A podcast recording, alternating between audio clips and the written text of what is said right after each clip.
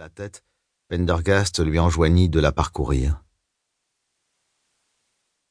Ils vous remercient de votre cadeau de mariage, exprimant une fois de plus leur gratitude pour le dîner que vous leur avez offert. Pendergast hocha la tête. La veille du mariage de Dagosta, un mois plus tôt, il avait convié le lieutenant et sa fiancée à un dîner privé composé de mets fins préparés par ses soins et arrosés de crus précieux prélevés dans sa cave. Ce geste, plus que tout autre, avait convaincu Constance que Pendergast se remettait peu à peu de son traumatisme récent. Elle procéda à la lecture de quelques autres missives, mit de côté les enveloppes dignes d'intérêt et jeta les autres au feu. Comment avance votre projet, Constance? s'enquit Pendergast en se versant une nouvelle tasse de thé. Fort bien. J'ai reçu hier un envoi du service des archives de Dijon en France, dont le contenu viendra compléter les éléments en provenance de Venise et de Louisiane. Lorsque vous aurez un moment, j'aurai quelques questions à vous poser au sujet d'Augustus Robespierre Saint-Cyr Pendergast. Je sais essentiellement ce qu'en disait l'histoire familiale, c'est-à-dire un ramassis de fables et de contes, sans parler des légendes horribles qui se murmuraient à son sujet. Je serais heureux de vous en rapporter une partie à l'occasion. Une partie seulement? J'ai peur que les placards du clan Pendergast renferment bien des squelettes, au sens propre comme au figuré. Autant vous en épargner le détail. Constance poussa un soupir. Elle se leva et quitta la bibliothèque en laissant Pendergast à la lecture de son recueil de poésie. Elle traversa le salon de réception, aux vitrines débordant de curiosités, et gagna une pièce sombre, lambrissée de vieux chênes, qu'occupait sur presque toute sa longueur une table de réfectoire. Cette dernière était couverte de journaux, de lettres anciennes, de relevés d'état civil, de photos et de gravures jaunies, de procès-verbaux, de mémoires, de tirages papier de microfilms et autres documents, tous soigneusement rangés. L'écran d'un ordinateur portable projetait sur l'ensemble une lueur irréelle. Depuis plusieurs mois déjà, Constance s'intéressait à la famille Pendergast. Elle avait choisi d'en décrypter les arcanes, autant pour satisfaire sa propre curiosité que pour aider Pendergast à échapper au spleen. La tâche, souvent frustrante dans sa complexité inouïe, se révélait passionnante. À l'extrémité de la pièce, au-delà d'une porte en arrondi, s'ouvrait le hall d'entrée de la vieille demeure. Constance allait s'installer devant son écran, lorsque résonna un coup sonore. Elle se figea, sourcils froncés. Les visiteurs, fort rares dans le refuge du 891 Riverside Drive, ne se présentaient jamais sans être annoncés. Un nouveau coup fit trembler la porte d'entrée, ponctuée par un grondement de tonnerre. Constance lissa machinalement sa robe et se dirigea vers l'entrée. Elle hésita un instant devant la lourde porte dépourvue de Judas, dans le silence retrouvé, elle se décida à tourner le verrou supérieur, puis celui du bas, avant d'ouvrir lentement. Elle découvrit un jeune homme à la lumière du portique. Ses cheveux blonds, détrempés, lui collaient au crâne. Son visage aux traits fins, mouillé de pluie, son front haut et ses lèvres finement dessinées, tout indiquait chez lui un type nordique prononcé, il portait un costume en lin bon à essorer. L'inconnu était ligoté à l'aide d'une corde épaisse. Constance eut un haut-le-corps et tendit instinctivement la main, sans que les yeux exorbités du jeune homme enregistrent son geste. Il regardait fixement dans le vide, sans un battement de paupières. La silhouette tangua légèrement à la lueur des éclairs qui trouaient la nuit, puis bascula en avant à la façon d'un arbre dans un mouvement lent qui s'accéléra soudain. L'instant d'après, l'inconnu s'écroulait dans l'entrée, tête la première. Constance fit un bond en arrière en poussant un cri. Pendergast se précipita, suivi par Proctor. Il écarta la jeune femme et s'agenouilla précipitamment près du jeune homme.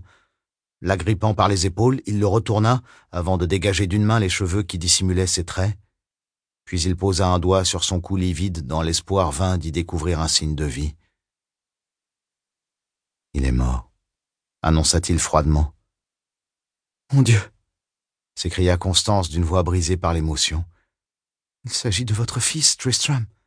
Non, la contredit Pendergast. C'est Alban, son frère jumeau. Il resta un court instant agenouillé près du corps, puis il bondit sur ses pieds et disparut dans l'orage avec la rapidité d'un félin.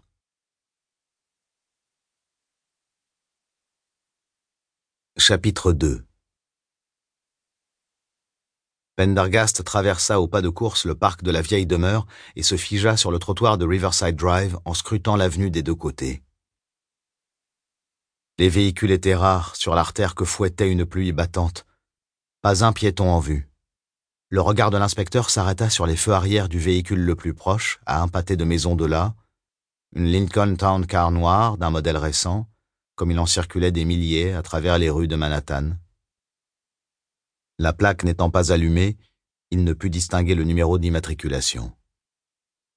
Il s'élança à la poursuite de la voiture. Celle-ci descendait paisiblement le drive en bénéficiant de l'onde verte des feux de signalisation. Elle prenait progressivement de la distance lorsqu'un feu passa à l'orange, puis au rouge. Loin de s'arrêter, elle franchit le carrefour sans précipitation aucune. Pendergast sortit un portable de sa poche tout en courant et composa un numéro. Proctor, rejoignez-moi avec la voiture. Je me trouve sur Riverside Drive en direction du sud. La Lincoln avait quasiment disparu. Seuls ses feux arrière luisaient encore faiblement dans le lointain, brouillés par la pluie qui tombait à verse. Arrivé à la longue courbe que décrit le drive au niveau de la 126e rue, les deux points rouges disparurent dans la nuit. Pendergast s'entêta pourtant à courir derrière la voiture, le visage battu par la pluie, la veste de son costume noir flottant dans son sillage. Il avait franchi plusieurs carrefours lorsqu'il aperçut à nouveau la Lincoln arrêtée à un feu derrière deux véhicules. Il sortit une nouvelle fois son téléphone et fit courir ses doigts sur les touches. Commissariat du 26e, répondit une voix. Agent Powell. Inspecteur Pendergast, FBI. Je poursuis un véhicule de type Lincoln Town Car de couleur noire, immatriculation inconnue, circulant en direction du sud sur Riverside Drive à hauteur de la 124e rue. Le conducteur est soupçonné de meurtre. Compris, dit le flic du standard. Nous avons une patrouille dans le secteur à deux pâtés de maison. Tenez-nous informés de la localisation du véhicule. J'ai également besoin d'une assistance aérienne, précisa Pendergast tout en continuant sa course. Inspecteur, s'il s'agit d'un simple suspect, nous ne... Il s'agit d'une cible prioritaire pour le FBI, le coupa Pendergast. Je répète, cible prioritaire. L'agent Powell marqua une courte pause. Très bien, nous envoyons un hélico. Pendergast remisait le portable au fond de sa poche lorsque la Lincoln contourna les voitures arrêtées au feu, grimpa sur le trottoir, traversa les plates-bandes du Riverside Park dans un nuage de boue et s'élança en sens interdit sur la bretelle de sortie menant au Henry Hudson Parkway. Pendergast rappela aussitôt le standard afin d'informer le NYPD, puis passa un autre appel à Proctor, coupa à travers le parc, franchit d'un bond une clôture, traversa à toute allure un parterre de tulipes, sans quitter des yeux les feux rouges de la Lincoln qui dévalait la bretelle et rejoignait l'autoroute dans un long crissement de pneus. Il sauta par-dessus un parapet de béton et descendit le long du versant de terre bordant l'autoroute dans une longue glissade, faisant valser sur son passage une pluie de détritus et de tessons de bouteilles dans l'espoir de couper la route à la Lincoln. Il chuta, exécuta une roulade et se releva, le souffle court, sa chemise blanche collée sur son torse par la pluie. Au même instant, la Lincoln achevait de parcourir la bretelle à toute allure en lui fonçant dessus. Il voulut sortir son laisse mais ses doigts trouvèrent l'étui vide. Aveuglé par les phares de la voiture, il bondit de côté. La Lincoln lévita en un éclair, et Pendergast la vit s'évanouir au milieu de la circulation. Quelques instants plus tard, une vieille Rolls-Royce s'immobilisait à côté de lui. Il ouvrit la portière arrière et se jeta sur la banquette. Suivez cette Lincoln, ordonna-t-il à Proctor en bouclant sa ceinture. La Rolls s'accéléra en douceur. Les premières sirènes ululaient derrière elle, mais les voitures de patrouille étaient trop loin et risquaient de se trouver ralenties par la circulation. Pendergast prit une radio de police dans un vide-poche. Devant eux, la Lincoln roulait à plus de 150 à l'heure en slalomant dangereusement entre les voitures, en dépit de la zone de travaux dans laquelle elle venait de s'engager. Les glissières de béton bordant le chantier défilaient à toute vitesse de l'autre côté de la vitre. Les échanges radio confirmèrent à Pendergast que la Rolls était la plus proche des fuyards, alors qu'aucun hélicoptère n'était en vue. Une série d'éclairs trouèrent la nuit, accompagnés par le claquement sourd de détonation. Attention, coup de feu annonça Pendergast dans le micro de sa radio. Les conducteurs qui précédaient la Rolls tanguèrent à droite et à gauche, paniqués par les tirs. Plusieurs véhicules s'encastrèrent bruyamment les uns dans les autres, provoquant un carambolage. Proctor pila juste à temps et évita la collision en longeant les voitures accidentées. La Rolls heurta de biais la glissière en béton sur laquelle elle rebondit.